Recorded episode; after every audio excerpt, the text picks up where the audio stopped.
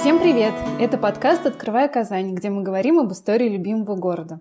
В этом выпуске мы прогуляемся по площади, которой больше 400 лет. Вначале она называлась Спаской, потом Ивановская и Александровская, а теперь мы ее знаем как площадь 1 мая. Это площадь настоящие ворота в Кремль, а может и в саму Казань. А вот о том, что здесь было в эпоху Казанского ханства, какие памятники украшали площадь и когда она стала центром городской власти – Обо всем этом нам расскажет краевед и экскурсовод Марк Шишкин. Марк, здравствуйте. Здравствуйте. Итак, да, тема у нас сегодня очень хорошая, очень интересная и очень богатая. Потому что только названий у площади несколько, да, и Спасская, и Ивановская, и Александровская, и 1 мая, и с каждым из названий связан некий пласт истории э, города, и мы постараемся более-менее пройтись по всем объектам, которые здесь есть и были, и по историческим пластам. Но вот давайте сразу сходу представим, что здесь находится. Да? Э, Казанский Кремль со Спасской башней выходит на эту площадь. Да. Сейчас памятник э, поэту-герою Мусе Джалилю э, на этой площади. Иоанн Притеченский монастырь на этой площади, здание гостиного двора, где музей на этой площади, мэрия Казани на этой же площади. Угу. Вот, в общем-то, наш круг сегодняшних объектов, историй, но будет еще и больше. Да. Здорово. Я предлагаю тогда сейчас окунуться с головой в историю и начать с самого главного вопроса. Когда образовалась площадь и что здесь было в период Казанского ханства? Вот с Казанским ханством история интересная. Если мы возьмем э, книжку Михаила Георгиевича Худякова «Очерки по истории mm-hmm. Казанского ханства», он так очень изящно говорит, что вот, например, здание гостиного двора – скорее всего, уже вот ны, нынешнее здание, да, и то здание, которое существовало в 16 веке, стоит, конечно же, на месте э, старого ханского тоже торгового места, да, потому что обычно такие места не менялись, э, и рядышком как раз овраг, который он называет Тезицким, но важный момент, город Казань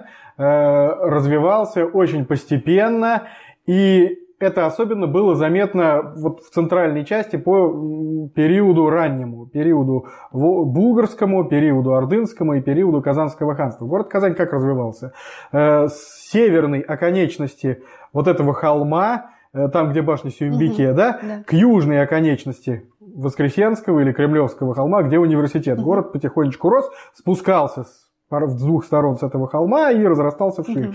Так вот, смотрите, цитадель времен Казанского ханства оканчивалась не здесь, не на этом месте. А где? Ну вот представьте себе, до монгольская Казань mm-hmm. и Казань периода Золотой Орды э, оканчивалась э, там, где сейчас скверик рядом с Благовещенским собором и с э, э, зданием бывшей консистории. Вот там заканчивалась Казань, и там Тезецкий ров был. Это был городской ров границы Казани. Э, потом уже в период Казанского ханства, когда Казань стала городом столичным, э, город существенно разросся, дошел до Булака, э, занял весь этот холм. Но вот сама цитадель, она тоже была немножечко меньше нынешнего Кремля. Она заканчивалась там, где серое здание манежа угу. стоит. Вот там был тоже ров, который тоже иногда называют Тесицким. Спорный вопрос, правомерно или его так называть. И вот там ханская крепость заканчивалась. Потом уже, после 1552 года, когда Иван IV взял Казань, э, расширили на 100 метров примерно южнее Кремль, и он вышел уже вот в нынешние очертания, и здесь образовался э, новый рубеж главной крепости, да, э, соответственно, и вот чем Ивановская площадь, как мы ее называем, да, площадь 1 мая, чем она интересна? Это площадь на границе цитадели, где городская власть и администрация, и, собственно говоря, посады, где люди жили в основном. Да? И вот к этой ситуации эта площадь у нас пришла только после 1552 года, на угу. самом деле. Поэтому версию Худякова мы вынуждены немножечко отклонить, тем более, что по данным наших археологов, Халикова, Хузина, Сидикова, которые много где копали в Казани. Э, Еще в домонгольский период в районе гостиного двора э, локализуется одно из городских мусульманских кладбищ.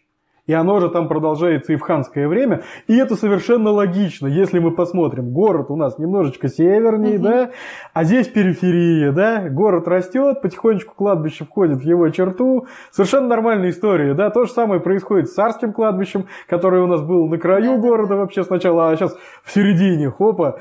вот то же самое. То есть и мусульманское кладбище примерно вот там угу. они локализуют, то есть есть публикации э, соответствующие. То есть Площадь образуется где-то вот в 16 веке, и то не сразу как площадь полноценная, потому что вплоть до 19 века Кремль от посада отделял еще и ров. Угу. Этот ров, он фигурирует в э, описании Казани еще 1804 года. Э, через ров шел мост, мост с четырьмя пролетами арочными, очень красивый. Угу. Вот, на старых э, изображениях Казани 18 века, то есть шел мост, и он соединял, вот, собственно говоря, Кремль и Посад.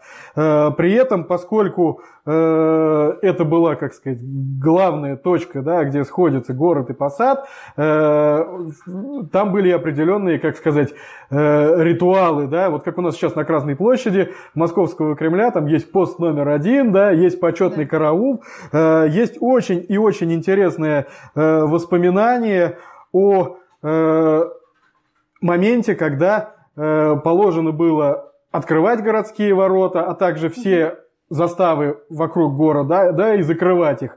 Э, эти воспоминания э, у купца э, Сухорукова записал Карл Федорович Фукс в XIX веке. И вот он очень интересно приводит пример, что с вечерней зарей и с утренней зарей к Спасской башне подходили музыканты, вот. Э, в составе их было человек 12, да, и капельмейстер с ними был. В это же время бил набатный, гол, набатный колокол, который был на отдельной звоннице на Спасской башне. И после этого, собственно говоря, э, закрывались все заставы, ворота на окраинах города, да, ну и сама Спасская башня уходила, да, как бы в режим отбоя такого. Вот если мы сейчас вспомнили с вами о Спасской башне, давайте тогда расскажем подробнее о ней. Это самый заметный объект на площади 1 мая. Что мы можем о ней сказать? Э, Спасская башня, э, она была построена сразу, вскоре после взятия города Казани Иваном IV, э, псковскими мастерами, вот, под руководством Постника Яковлева и Ивана Ширяя. Mm-hmm. Это главные проезжие ворота в Казанский Кремль. Вот не единственные, но главные. Э, но так как мы ее сейчас представляем, вот эта вот шатровая да, башня, красивая, высокая, она, она уже... Другой? А? Она, да, совершенно другой была.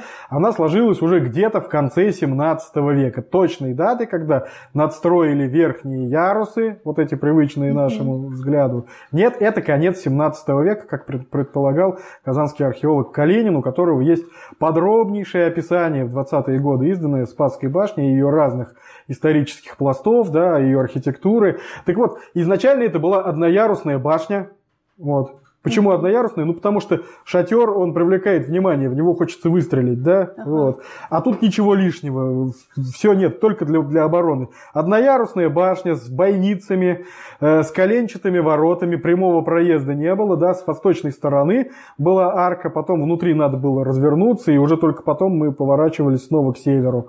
Угу. Вот. То есть это сделано с тем, чтобы возможного противника, который будет стараться попасть в эту башню, затруднить ему задачу, да, с тараном, чтобы не просто так проскочил. Вот. То есть это была совершенно другого, другой конструкции башни. Там была на ней высокая крыша и башенка сверху была дозорная. Вот деревянная высокая угу. крыша была скатная, да. такая четырехкатная. Вот, и башенка сверху для наблюдения. Э, надстроили башню во второй половине 17 века. Э, уже в 18 веке в 12 часов э, били часы с музыкой. То есть есть описание Казани 1788 года, и там вот уже приводится свидетельство, что были часы вот, с музыкой. Вот, угу. Играла музыка. Э, Спасская башня выполняла функцию и колокольни для церкви Спаса Нерукотворного, которая существовала, с кремлевской, с внутренней стороны – Изначально это была э, церковь э, для воеводского двора государева, mm-hmm. там молились воеводы казанские. Потом эта церковь уже в XIX веке была переоборудована в церковь для арестантов, которые там же содержались. И уже э, с середины 19 века это была церковь, э, Казанская военная церковь гарнизонная. Ага. То есть она к военному ведомству отошла. Э, до нашего времени она не сохранилась, но интерьеры были как раз выполнены примерно как в храме вооруженных сил. Да? Там были Я знамена, понимаю, лестницы, то есть вот военная атрибутика присутствовала угу. в декоре ее. Э, вот, собственно говоря, Э, Спасская башня вот прошла такую вот эволюцию. Естественно, в советское время церкви не осталось. Какое-то время в Спасской башне вообще была даже трансформаторная будка. Э, в 1963 году э, водрузили пятиконечную звезду. Угу. Вот, так же, как в Московском Кремле, да. да, только там рубиновая, а у нас золотая звезда теперь. А, на старых фотографиях я видела, что рядом со Спасской башней стоит часовня. Она такая пряничная, мне кажется, немножко. Вообще, давайте расскажем, что это за часовня, как она называлась и какова ее история. Почему называется Спасская башня, собственно говоря? В честь э, Спас. иконы под названием Спас Нерукотворный. Да. Вот, царь города Едес и Авгарь э, уверовал во Христа, решил получить его изображение, отправил художников, а Иисус Христос просто умылся, вытерся полотенцем лицо, да, и отдал э, этим художникам, там изображен был его образ, поэтому нерукотворный спас, говорят, да, и это такая древняя христианская реликвия была, вот, и э, это же изображение, оно изображалось на воинских знаменах, вот. И над Спасской башней уже сразу, на, на, на ее э, южной стороне, вот, сразу же с 16 века был воудружен э, лик Спаса Нерукотворного. Вот. Угу. Этот лик, он э, пережил все практически казанские пожары, которые выжигали город регулярно и сохранялся при этом, да, не сгорал. Особенно это поразило людей э, в XIX э, веке, когда пожар 1815-1842 года этот образ пережил. К нему стало оказываться народное почитание, его считали чудотворным. Mm-hmm. И чтобы можно было к нему помолиться, в 1862-63 годах была построена лесенка с двух сторон, вот такая балюстрада, чтобы все желающие могли подняться, подняться. помолиться, да, то есть там э, потом уже к началу 20 века э, эта лестница, эта балюстрада, она обветшала, и известный э, казанский предприниматель Павел Васильевич Щетинкин решил построить часовню в псевдорусском стиле, выделил на это средства. Э, а, а Ее открытие было приурочено к интересной дате. Э, кто помнит, тысячелетие Казани праздновалось 450-летие Казанской епархии, да, то есть был крестный ход. Так вот, 350-летие Казанской епархии точно так же праздновали, был крестный ход, и вот была открыта эта часовня, часовня угу. да, и в этой часовне находился вот как раз тот э, образ Спаса Нерукотворного. Угу. Э, в советское время в конце 20-х годов часовню сломали, вот, но самое интересное, этот Спас Нерукотворный, этот образ, он сохранился до наших дней, и хранится он Где? в церкви Ярославских чудотворцев на Арском поле. Церковь, которая практически никогда не закрывалась за весь советский период, где огромное количество древних реликвий. Э, если вы зайдете, там, где рака с мощами святителя Гурия, угу. больше человеческого роста, огромный во всю стену образ. Вот это вот с этих самых ворот. Понятно, что он регулярно подновлялся, там от письма там, 16 века древнего мало что осталось, но вот такой огромный лик Христа. Ну, то есть в любом стену. случае большая такая святыня православного мира, ну, по крайней мере, для Казанцев. Она сохранилась, и она сейчас угу. хранится в церкви Ярославских чудотворцев на Арском поле. Здорово. Марк, тогда давайте сейчас мы с вами прогуляемся хотя бы виртуально вместе с нашими слушателями по площади 1 мая. Мы, кстати, также гуляли и по площади Свободы в нашем первом выпуске. Этот выпуск можно послушать на всех платформах, но сейчас о площади 1 мая. С чего мы начнем? Давайте с самого древнего института такого, да, общественного, который находился на этой площади, собственно говоря, с гостиного двора напротив Спасской башни. Угу. Вот. Э, ну, что такое гостиный двор э, и что такое гость? Гость – это в старом русском языке синоним слова «купец». Вот, это предприниматель. Э, но в Московской Руси гость – это не просто общее такое название, это еще и сословие. Гость, гостями назывались самое высшее купеческое сословие. Mm-hmm. На всю э, Россию, матушку, гостей было несколько десятков человек, до 30. Можете себе представить, это очень мало. Mm-hmm. Вот. Э, ниже по рангу шла так называемая гостиная сотня. Вот. Ага. Их уже было побольше. Там разница была какая, что э, гости, они могли вести зарубежную торговлю, они могли вотчины покупать, угу. да, а гостиные сотни, они уже работали в рамках своего государства ага. российского, да, вот.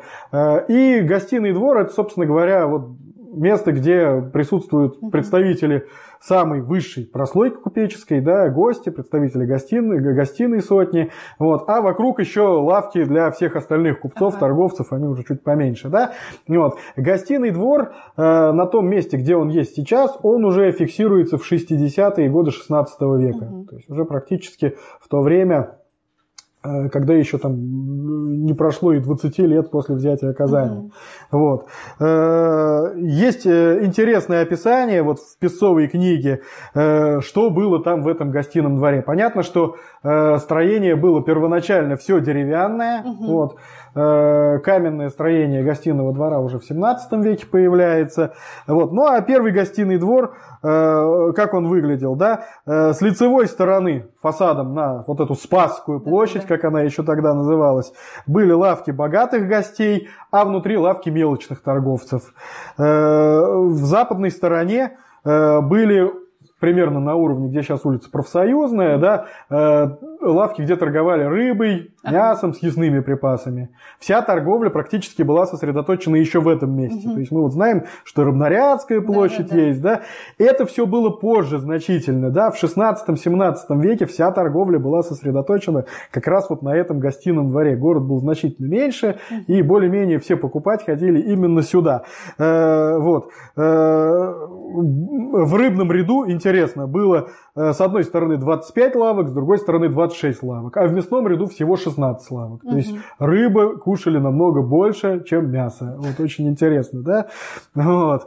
Э, были особые ряды по месту, откуда купцы приезжали. Например, был э, Костромской ряд, вот, был Псковской ряд, где торговали металлическими изделиями, тканями. То есть вот так вот корпорации из разных городов купеческие. Вот. Э, около старой церкви Петра и Павла э, была своеобразная фудзона такая, да, там в 16 веке в шалашах, как это тогда называлось, э, торговали вареной рыбой, пирогами и киселем. Вот. Петропавловская церковь, она существовала на месте Петропавловского собора задолго до Ивана Афанасьевича Микляева, до приезда Петра I. Это была старая посадская деревянная церковь. Потом уже вот на этом месте Петропавловский собор. То есть фудкорты уже были тогда? Да, да, да, да, да, да, конечно, конечно. Вот. Всего лавок было 365, это лавок именно. А еще огромное количество шалашей, скамей, вот, ларей и так далее, где торговали мелкие торговцы. Э, вот уже в начале 18 века гостиный двор был каменный, вот, над его воротами была еще церковь э, Алексея Божия Человека, вот, совершенно забытая в наше время. Также, как, кстати говоря, забыта церковь, э, которая существовала по правую сторону от моста через ров, угу. вот, от Спасской башни, церковь Иакима и Анны. Это отец и мать Марии Богородицы. Угу, угу. То есть, вот, то есть такая церковь тоже существовала. Вот, э, ее уже не было в 19 веке, то есть это тоже предание старины глубокой. Вот. Э, что произошло с гостиным двором потом? Вот. В XVIII веке гостиный двор также продолжал функционировать, но в 1774 году э, он стал жертвой гражданской войны, которая у нас разворачивалась угу. на территории России. Емельян Пугачев летом 1774 года берет Казань, вот очень легко, занимает практически весь город, кроме Кремля. Ага где отбивался царский гарнизон. И Пугачев поставил свои пушки как раз на гостином дворе и стрелял по Спасской башне, по кремлевским стенам. Э, ров он перейти не смог, Вода, вот, от, ему тоже отвечали артиллерийские орудия со стороны Кремля. То есть шла такая перестрелка. Вот. Взять Кремль он не смог, потом его под Казанью настигли царские войска, и он потерпел поражение. Но вот в результате этих боев э, гостиный двор очень сильно пострадал, выгорел. Вот, еле-еле его привели в порядок. И уже в самом конце 18 века был еще один пожар, и он окончательно пришел в ветхость. Кстати говоря, э, как Емельян Пугачев стреляет по Кремлю, есть кадры в в фильме «Булат Батыр» это в 28 году сняли первый татарский немой фильм. Вот. Надо поискать. Да, да, да. И вот там уже будущий гостиный двор между Ивановским монастырем и гостиным двором. Там как раз шла улица, замочная решетка, вот э, древняя очень. И вот там съемки такие, что Пугачев стреляет сам из пушки по Спасской башне. Буквально вот ничего не поменялось с тех пор в этом месте. Да? Если вы посмотрите этот немой фильм и зайдете между гостиным двором и Ивановским монастырем, один в один вот это, э, этот проем, он точно так же сохранился, как в 20-е годы. Так вот, э, гостиный двор пришел в полную негодность, и когда император Павел I у нас э, приехал в Казань в 1798 году, он осматривал строения городские и распорядился выделить э, беспроцентную суду Казани, 200 тысяч, на ремонт гостиного двора. Вот. После этого гостиный двор в таком классическом стиле был отстроен по проекту архитектора Емельянова, и вот уже в 19 веке он снова стал таким торговым mm-hmm. пространством. Э, но вот что очень важно, в 19 веке торговля ушла далеко вперед. Ага. У нас там, например, появляется Александровский пассаж, это да, да, да. самая такая лучшая торговая площадка во всем городе. Появляются магазины, вот. а гостиный двор, он как старое место, он остается, как сказать, таким местом за цивилизованностью торговли, в котором городская власть должна была неустанно следить. Я вот позволю себе зачитать э, выдержку из газеты Э, Казанский телеграф за 1895 год. Э, вот что там писали о нравах торговцев гостиного двора. Э, господин казанский полицмейстер обязал гостинодворских торговцев готовым платьем, подпиской, в силу которой торговцы не должны были практиковать традиционного обычая зазывания в своей лавке покупателей, употребляя при этом безобразные выходки к лицам, имеющим желание что-либо приобрести. Некоторое время подписка эта торговцами соблюдалось, и они держали себя прилично. В данное время некоторые торговцы, по-видимому, забыли о данной ими подписке и, возвратившись к прежнему порядку зазывания покупателей, таща их прямо с улицы за рукава и платья в свои лавки, сопровождая это криком и бранью на нарушителей составлены протоколы. То есть, вот, ну, представьте себе, да, это напоминает, возможно, какой-то из там вещевых рынков 90-х годов, да, да? вот. Э, плюс э, мы должны сразу понимать, что гостиный двор вот, собственно говоря, здание, которое во весь квартал да, шло, э, это тоже, опять-таки, самые еще лучшие торговые ряды. Да? Дальше за гостиным двором в 19 веке, вплоть до, до военных советских лет, шел толчок, толкучий рынок вдоль профсоюзной улицы. Вот. Понятно. Э, это была территория совершенно такой открытой торговли, это был настоящий рынок, там воры-карманники сновали, говорят, да. Вот. Э, дальше по улице Профсоюзной еще продолжалась торговая территория, там, где фабрика Адонис угу. существовала, был москотельный ряд, где торговали красками, лаками, бытовой угу. химией, травяной ряд, медовый ряд, то есть вся эта огромная территория до Петропавловского собора, она в 18-19 веке была преимущественно под торговлю. Вот. Э, и вот уже вот с наступлением, приближением наших времен, конечно, городская власть следила за тем, чтобы торговля была более цивилизованной. Или есть, например, вот э, у меня выписка из э, решений технической комиссии в самом конце 19 века. Они рассматривали, как привести в порядок этот гостиный двор, залить полы асфальтом, э, устроить э, в одной из галерей э, теплый люфт-клозет, что немаловажно, да, провести туда электрическое освещение и так далее, да, убрать старые сортиры, которые уже были совершенно негодные, да, то есть это место, где нужно было постоянно наводить порядок и следить за цивилизованностью торговли, вот. Э, так или иначе, культура приходила и вот в этот район Казани, да, в этот шумный торговый. Э, в 1895 году э, северо-восточный корпус гостиного двора, он у нас стал музеем. Угу. Вот мы об этом с вами говорили в э, подкасте, да, посвященном Сергею Викторовичу Диченко. Да? Да. Э, в 1890 году э, в Казани прошла Всероссийская научно-промышленная выставка, осталось много экспонатов, которые нужно было где-то э, разместить. Скончался коллекционер Андрей Федорович Лихачев, который тоже оставил после себя огромнейшие собрания. И вот объединив, и вот объединив Лихачевскую коллекцию и э, коллекцию Всероссийской научно-промышленной выставки, создали такой хороший городской музей. музей. И въехал он как раз в здание гостиного двора. Но все остальные корпуса, они продолжали оставаться торговыми, и толкучий рынок бурлил. Э, в советское время, когда уже торговые правила поменялись, э, в Э, здания в корпуса гостиного двора стали въезжать учреждения. В 20-е и 30-е годы было надстроено еще два этажа. Вот, от чего здание стали называть бегемотом, потому что оно получилось очень грузное.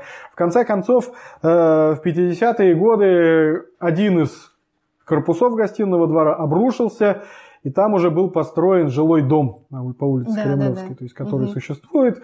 Вот. А в 1987 году произошел разрушительный пожар в здании музея, и вот уже после этого лишние этажи были убраны, и гостиный двор более-менее вернулся к своему первоначальному виду. Единственный момент, что, конечно, вот тот участок, где был толкучий рынок, он сейчас такой тихий, рядом со зданием музея. Никола Гостинодворская церковь, которую вернули Русской Православной Церкви ждет еще своего будущего, но участок он тихий, да, там, ну, можно себе представить, что это было самое шумное, самое кричащее, самое да. бурливое такое место в городе. Сейчас этого не понять. Достаточно старые фотографии посмотрите, и мы увидим, как там все было. В самом начале выпуска я сказала, что одно из старых названий площади Ивановская. Ну, насколько я понимаю, это название пошло от Иоанна Предтеченского монастыря. А вот когда этот монастырь был основан и какое значение он имел для города? Иоанн-Притеческий монастырь э, традиционно связывают с именем одного из святителей казанских, Германа, вот, который первоначально был архимандритом Свияжского монастыря, а потом стал вторым архиепископом Казанским. Так вот, э, видимо, при святителе Германе в 60-е годы XVI века э, было основано подворье Свияжского монастыря в Казани с церковью усекновения главы Иоанна Притечи, но это не был еще самостоятельный монастырь. Вот. Потом, во время пожара 1579 года, это тот самый пожар, после которого Казанская икона была обретена, вот, храм этот выгорел, подворье выгорело, и к идее основать монастырь на этом месте вернулся уже первый митрополит Казанский, а в будущем патриарх Всероссийский э, Гермоген. Вот, он написал письмо царю Федору Ивановичу, где сказал, что монастырей в Казани два, Спас-Преображенский ну, мужских монастырей. И э, Зеландов монастырь, нужен еще монастырь, а в это время монастыри, они и как богадельни выполняют функцию, да, социальная функция. И у людей было мнение, что перед смертью хорошо бы иноческий постриг принять, вот, в старости, поэтому многие принимали, поэтому желающих как бы постричься было много. И уже вот в 1595 году монастырь приобрел вот этот статус монастырский, собственно говоря. Э, Все строение монастыря первоначально было деревянное, э, но оно выгорело в пожаре в середине 17 века. В 1649 в 1652 годах э, на средства московского купца гостиной сотни, который торговал здесь у нас в Казани, Гавриила Федоровича Антипина, был отстроен каменный ансамбль Иоанна Притеческого монастыря. Очевидно, что у Антипина деньги на это были. Угу. А если мы вспомним наш подкаст про чуму, то примерно в это же время обитает Василий Шорин, тоже один из богатейших людей России, гость московский. То есть люди состоятельные жили и гостили рядом с монастырем, поэтому пожертвований было достаточно. Да? И вот возникает архитектурный ансамбль э, Иоанна Притеченского монастыря, который включал в себя Э, трехшатровый шатер, это как э, вершина Спасской башни, да, вот да, только да. три шатра, представьте себе, да, Иоанна Притеченский собор, храм главный монастырь Иоанна Притеченский храм, э, теплая церковь во имя введения Божьей Матери во храм, которая сохранилась до наших дней, и колокольня. Угу. Вот. Э, целиком и полностью такой единый комплексный ансамбль 17 века. Осветил этот э, собор, новый, осветил, так, осветил новый храм э, митрополит э, Корнилий Казанский в 1652 году. Ну вот э, по прошлому, по позапрошлому подкасту мы помним, что во вторую волну э, пандемии чумы 17 века митрополит Корнилий у нас скончался. Да? История mm очень откликается в современных определенных событиях, да, мы Помним, что владыка Феофан скончался во время э, второй волны коронавируса. И, в общем-то, в таком виде этот монастырь и существовал в рамках вот этого пространства гостиного двора. Э, монастырь э, не был самым богатым в городе уже впоследствии. Вот, угу. По Екатерининской реформе он вообще стал заштатным. Вот, пережил он много пожаров, и в конце концов в XIX веке Э, произошел очень интересный такой, как сейчас это говорят, градостроительный конфликт вокруг этого угу. монастыря. Поскольку монастырское строение пришло в полную ветхость, архимандрит Эксоку... Игумен Иксокустудиан, который руководил монастырем, э, в 80-е годы XIX века, в 1886 году добился разрешения э, на разборку вот этого старого трехшатрового собора храма угу. вот, монастырского и постройку нового храма. И вот э, в литературе, в популярной зачастую это приводится как такой конфликт между собственником и интеллигенцией, которая встала горой на защиту вот этого старого объекта. На самом деле все так, но немножко сложнее, потому что, конечно же, и э, тогдашний казанский архиепископ Палладий, и настоятель монастыря – они проконсультировались э, с экспертами, которые входили э, в общество археологии, истории и этнографии при Казанском университете. Это все светило тогдашней нашей гуманитарной науки. И члены общества вот этого, они поставили условие, что если в процессе реконструкции невозможно сохранить старое здание, то максимально новое здание должно быть похожим на тот храм, который существовал и в прошлом. Вот. И, и Палладий, и Ксакустадиан, они строго следовали этому распоряжению, причем отмели кучу проектов, которые не подходили угу. вот под этот стандарт. Э, больше здесь волновалась Московское археологическое общество, которое неоднократно отправляло отношения о том, что этот памятник надо сохранить. У них были данные, что его повреждения его состояние э, не такие уж значительные, небольшие трещины, которые можно замазать. Но вот э, Лев Казимирович Хрщенович, известный казанский архитектор, э, тогдашний казанский губернский архитектор, он э, проводил тоже экспертизу, и он показал, что трещины в процессе вот осмотра, они только увеличиваются. Причем э, деревянные связи, которые были вот в этом строении, они сгорели. То есть, вот, в принципе, ничто не сдерживало этот uh-huh. храм. Тем более молиться там большому количеству людей было небезопасно. И действительно, проект новый был разработан. Интересно, что вместе с настоятелем монастыря Икстокустудианом этот проект прорабатывал Генрих Бернардович Руш. Угу. Вот. И он прорабатывал детали. И если бы был реализован проект Руша, то это была бы точная практически копия. Вот этого Ивановского старого собора. Но в итоге э, был э, реализован проект Хрченовича и Тюфилина. Э, собор получился чуть побольше, но вот эти три шатра, они сохранились. И если мы на старых фотографиях посмотрим, то вот ансамбль площади, он какой?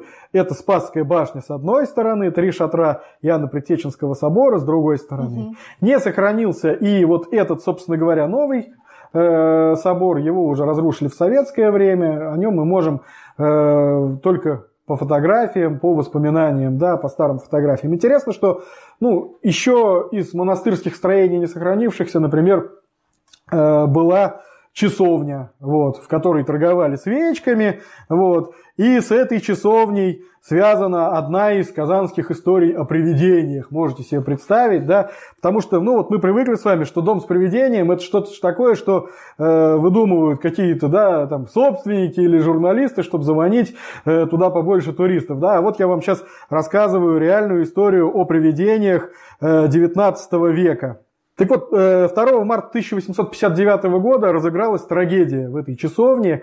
Э, один из э, вышедших на свободу заключенных арестантских род в Казанском Кремле решил ограбить послушника Федора, который торговал свечами в этой часовне, потому что он до этого видел, что он еще подрабатывает сапожным ремеслом, то есть деньги у него какие-то есть, как у сапожника. Э, и вот он э, совершил это убийство, объявили в розыск, э, нашли его в итоге через несколько дней.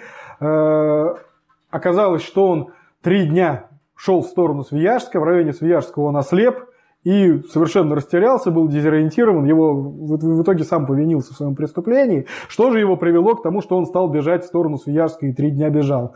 Э, когда он напал на этого э, послушника Федора, перед ним явилась черная тень, которая стала ему грозить пальцем. Вот. Э, но его это не остановило, он бросился на него, в итоге зарубил его топориком. Вот. И в тот самый момент, когда он совершил убийство, он увидел, что эта же самая черная тень стоит около икон и кладет поклоны земные перед иконами. После этого, собственно говоря, он пришел в ужас и вот начал свой бег Бежать в сторону Свияжска, да, в панике, да, и по пути ослеп. То есть вот такая история, э, которую из уст в уста пересказывали, и она была опубликована. Пустили эту историю в ход э, судебные чиновники тогдашние. То есть, вот, то есть такая история была действительно, но эта часовня не сохранилась. Вот. Э, я думаю, что вот ну, в таком оживленном месте, как Ивановская площадь, самых разных историй было очень много, да, да как вы можете представить. Ну и, наверное, нельзя упомянуть, что, пожалуй, самое важное для Казани здание, здание мэрии, тоже находится на площади 1 мая. Кстати, подкаст мы записываем тоже здесь. Отсюда и вопрос, когда же эта площадь стала центром муниципальной власти? Э, итак, э, изначально центр муниципальной власти находился немножечко не здесь. В начале улицы Баумана, бывшая Большая Проломная, угу. до сих пор у нас высится такое классическое здание второй половины XVIII века, э, здание городского магистрата. Угу. Изначально муниципальная власть находилась там, но после пожара 1800 2015 года это здание э, пришло в полную негодность, и городские власти, они искали варианты получше. И вот э, был найден дом э, купца Еврейного на улице Воскресенской, как тогда называлась Кремлевская, и фактически уже с 1800 1935 года. Здесь у нас заседает сначала шестигласная городская дума, потом городская дума и городская управа. Э, конечно, звездный час дореволюционной муниципальной власти, он у нас пришелся на вторую половину XIX века, когда была проведена при Александре II, царе-освободителе, городовая реформа, и города получили самоуправление. Угу. Вот. Э, и здесь заседала городская дума, которая избиралась, и городская дума являлась представительным органом, городская управа являлась исполнительным органом. Давайте вот посмотрим, как вообще было устроено городское угу. управление. Э, по реформе 1870 года э, избирательные права получил очень широкий круг горожан, потому что ты мог стать избирателем э, вне зависимости от сословия. Учитывался только твой налог, который ты заплатил в городской бюджет. Вот. Угу. Э, ну, конечно, сразу надо сказать, что женщины в то время не имели прав вот, э, избирать. Но, например, если женщина подходила по своему статусу, она могла мужчине написать доверенность из своей семьи, либо сыну, мужу. вот, да, либо мужу, угу. если имущество было там на нее оформлено, угу. и он уже тоже становился избирателем. То есть вот такая немножко была обходная система. Так вот, э, все избиратели делились по этой сумме налога на три разряда. Вот. Первом разряде были те, кто заплатили э, больше всех, ну, наиболее состоятельные, да, второй разряд менее состоятельные, и третий разряд – это огромная масса населения, то есть, которые выплачивали тоже одну треть вот этого поступления uh-huh. в городской бюджет, э, но это были самые несостоятельные uh-huh. люди, да, мелкие торговцы, э, купцы средней руки и так далее. Uh-huh. Сами выборы проводились тоже очень интересно. Э, термин баллотирование, баллотировка происходит от слова шар. То есть выбирали шарами. Э, в здании, да, да, да, в здании городской дум, думы ставились ящики. На каждом ящике было написано имя кандидата. Кандидатом мог стать практически каждый из тех, у кого э, было избирательное право, да, кто прошел ценз, кто жил в городе, вот, у кого соответствующая сумма уплаченных налогов была. И вот э, в каждом ящике было два отделения, черное и белое. И люди подходили и клали шар либо в черное отделение, mm-hmm. значит против, да, либо в белое отделение. Прокатить на вороных было такое понятие больше шаров в черном отделении, да, вот, то есть не пустили этого человека. А, после этого городская дума, вот таким образом избранная, она уже выбирала э, городского голову, угу. то есть мэра города, членов городской управы, исполнительного органа основного, вот, секретаря, заместителя тоже городского головы. Дума избиралась на 4 года. Вот. И действительно, вот возможность влиять на городские дела получило ну, просто огромное совершенно число жителей нашего города. Э, но э, поскольку система только формировалась, здесь не обходилось без каких-то эксцессов, да, то есть понятное дело, что люди состоятельные, представители купечества, дворянства, домовладельцы, они понимали, чьи они интересы выступают, за свои или за интересы каких-то своих групп, а людям попроще, им, конечно, это было немножко в тягость, да, иногда выбор делался на обум, иногда какие-то конфликты слишком шумные были, вот, это одна сторона медали. С другой стороны, через эту систему Э, слои простые, слои, слои не привилегированные, они могли влиять как-то на городскую политику. Вот. Но э, после Александровских великих реформ, э, после того, как царь-освободитель стал пал жертвой террористического акта, начался период так называемых контрреформ его сына Александра III, и вот уже в это время идет небольшой откат. То есть, если э, первоначально при Александре II э, основанием, чтобы стать избирателем, да, вот, э, являлся налог уплаченный, то уже про Александре Третьем собственность имущества угу. вводится. А имущество было далеко не у всех. Не всех да? Да. То, есть, то есть мог платить человек без имущества, который занимается сделками, да, некий налог. И в это время уже существенно ограничивается и число избирателей, вот, и больше роль играет городская управа, больше может влиять на э, городскую управу губернатор, то есть, который за всем этим смотрит. Вот. То есть такая была контрреформа произведена. Но так или иначе и в новом виде городская дума продолжала решать очень многие вопросы. Собственно говоря, вот уже при Александре Третьем появилось больше специальных комиссий, которые решали отдельные вопросы, да, технические, санитарные и прочие комиссии, угу. больше десяти, да, то есть которые занимали какие-то отраслевые вопросы. Э, понятия депутат в то время не было, было понятие гласный, городской думы. Угу. Понятия мэр не было, городской голова. голова. Вот, не путать с градоначальником. Градоначальник это что-то вроде, когда ну вот как сейчас э, мэр Петербурга и мэр Москвы, да, то есть это когда город обладает статусом субъекта федерации, то есть вот тогда говорит градоначальник правомерно, а так в Казани был городской голова, вот в Думе заседали гласные, вот. Э, городская дума казанская и ее здание – Э, в общем-то, функционировали по положенному распорядку, но в 1905 году, в период Первой русской революции, здесь э, разыгрались, в общем-то, нешуточные страсти, и могла вполне разыграться одна из больших городских угу. трагедий. Э, что произошло? 16-17 октября 1905 года на волне всеобщего воодушевления революционного проходили митинги. Угу. Вот. Митинги, конечно, не сказать, что были мирные. У революционных партий были боевые отделения вооруженные, они постреливали, да, совершались террористические акты. Вот. Но городская полиция и введенные в город казаки, они эти митинги тоже очень жестко разогнали. Вот. Угу. Причем э, от жесткости разгона, от жертв, которые были, э, немножечко пришли в ужас, в том числе и представители городской и муниципальной власти. Они видели, что ну, э, их дети, которые учились в университете вместе с студенческой молодежью пошли там выступать, да, пострадали при этом, при всем. И поэтому городская дума, она, ну как сказать, она смотрела на это все не только с позиции власти, которой нужно навести порядок. Они смотрели на, пози... на, на ситуацию как представители города, да, как жители города.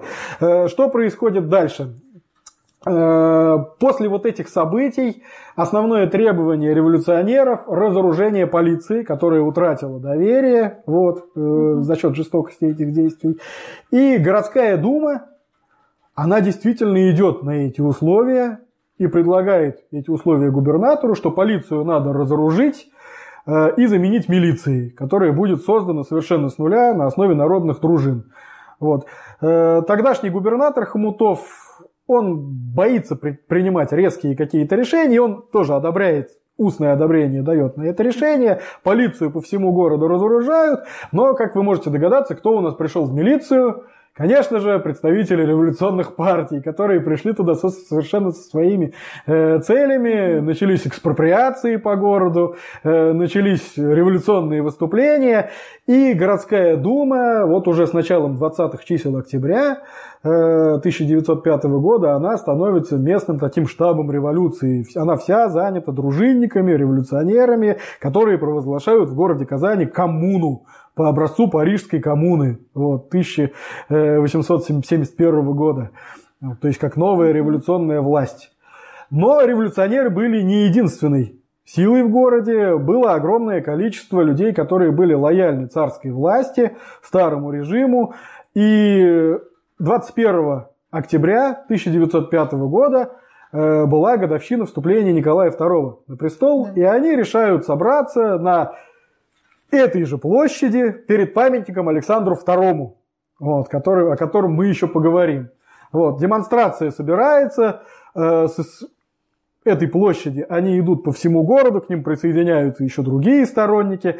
Э, численность этой патриотической демонстрации, как это называлось, до 15 тысяч человек. Возвращаются они снова к зданию городской думы, городской управы. И представьте себе две идеологически мотивированные толпы, они стоят друг напротив друга. Это очень опасная ситуация. С балкона городской думы раздается выстрел, человек, держащий в руках портрет Николая II, падает, и начинается настоящее Бойня. побоище, да. Начинается настоящее побоище, монархисты идут на штурм Думы, где сидят революционеры. Э, Все могло бы закончиться просто действительно катастрофой, но со стороны Кремля, где было юнкерское училище, подходят вооруженные юнкера, угу. подкатывают орудия и начинают стрелять угу. по Думе, вынуждая тем самым э, представителей милиции, революционеров сдаться. Угу. Они боятся хорошо вооруженных да, частей, угу. э, сдаются. Арестовано было 130 человек, вот, которые находились. Число жертв было э, 7 человек, 9 раненых. Вот.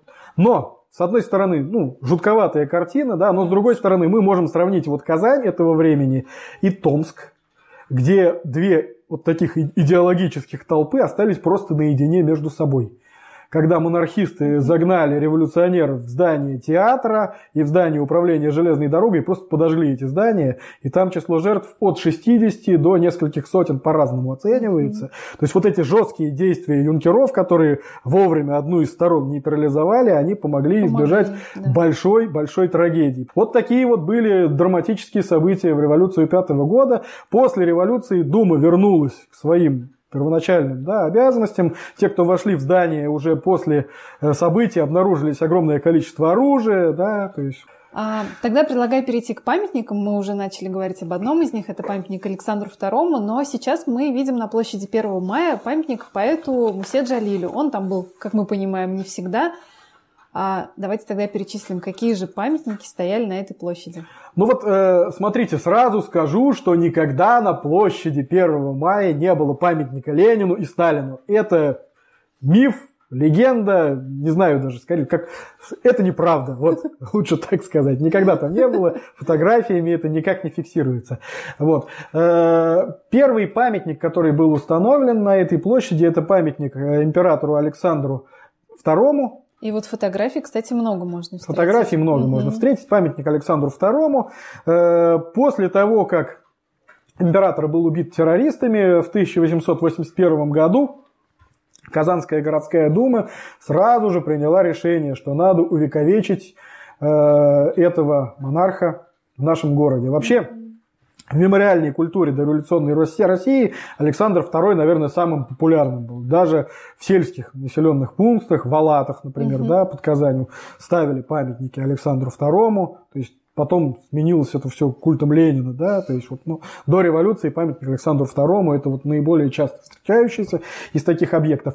Вот, э, что же сделала Дума? Она объявила сбор пожертвований на постройку памятника, э, но за несколько лет собрали всего 6 тысяч угу. рублей. Эта сумма недостаточная ни по нынешним, ни тем более по тем временам. Точнее, не по тем временам, ни тем более по нынешним. Сумма была недостаточной. Э, пока в 1888 году не пришел у нас к руководству городом Сергей Викторович Диченко, Диченко, о котором мы записывали один из наших подкастов. Так вот, он сразу взялся за дело со свойственной ему энергией. Вот, обратился он э, к земским органам, вот, к общественному управлению, и э, буквально за год они собрали 33 тысячи рублей. Угу. То есть намного больше, да, этого уже в принципе хватало. Вот, э, стали выбирать проект какой же памятник должен быть. Всего было 13 проектов, за них тоже голосовали в здании городской думы и выбрали проект, который назывался «Великому», а автор проекта академик Шервуд. Вот. Интересно, что Казанский памятник Александру II он являлся копией самарского памятника Александру II. И Тоже хот... авторство Шервуда? Того же самого авторства, да. Э, немножко только отличались постаменты. А так сам памятник один в один. Э, и вот несмотря на вот эту всю вечную конкуренцию Казани и Самары, да, казанцы отдали предпочтение самарскому варианту. И уже установка этого памятника, его торжественное открытие было назначено на 22 октября 1894 года. Вот, все было уже готово. Но 20 э, октября умирает император Александр III. По всей стране траур, и, соответственно, ну, никакой возможности провести это торжество нет. Поэтому открывали 30 э, августа по старому стилю 1895 года. Э, это день Александра Невского, угу. именины Александра II. Было огромное торжество, где собрались э, военные оркестры, все учащиеся всех заведений. Площадь была разукрашена. Посмотрите, найдите эти старые фотографии, вы увидите, Мне кажется, какое мы было даже всенародное торжество. В нашем паблике ВКонтакте прям вот совсем недавно осенью появлялась эта фотография, мы ее найдем и поделимся с читателями да, и слушателями вот. еще раз. Э, памятник этот э, украшал э, площадь на протяжении начала 20 века, поэтому площадь стали называть Александровской, но простоял он уже до революционных времен, когда был свергнут с постамента, и на его место был вооружен памятник освобожденному труду, это такой рабочий, вот, э, с колесом, вот. Памятник этот простоял совсем недолго, вот, и после освобожденного труда никакого памятника больше не было вплоть до 60-х годов уже 20 века. В 60-е годы 20 века это вообще период, когда вот мемориальная часть она практически завершается да, на площади 1 э, мая, то есть в 63 году устанавливают звезду как символ советской власти.